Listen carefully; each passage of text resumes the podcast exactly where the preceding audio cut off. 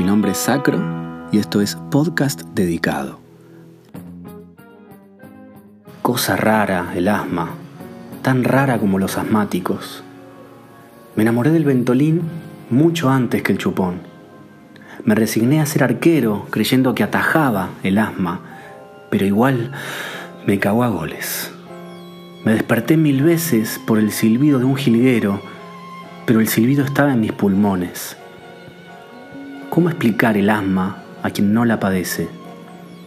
Imagina que tus pulmones son una roca que pende de un hilo y con ese hilo tenés que levantarla. Imagina que cada vez que reís a carcajadas sufrís, porque sabes que después te va a faltar el aire. Imagina que si dormís en otra casa y te olvidaste el ventolín, estás peor que un drogadicto en abstinencia. Pero no todo es bajón el cuento también tuvo su gracia. Como cuando supe que el Che era asmático y me creí revolucionario, aunque solo era un huevón. O las veces que me hice el pobrecito con las chicas para inspirar edípicos instintos maternales. O ese aire trágico y poético que me envolvía cada vez que sacaba el ventolín del bolsillo.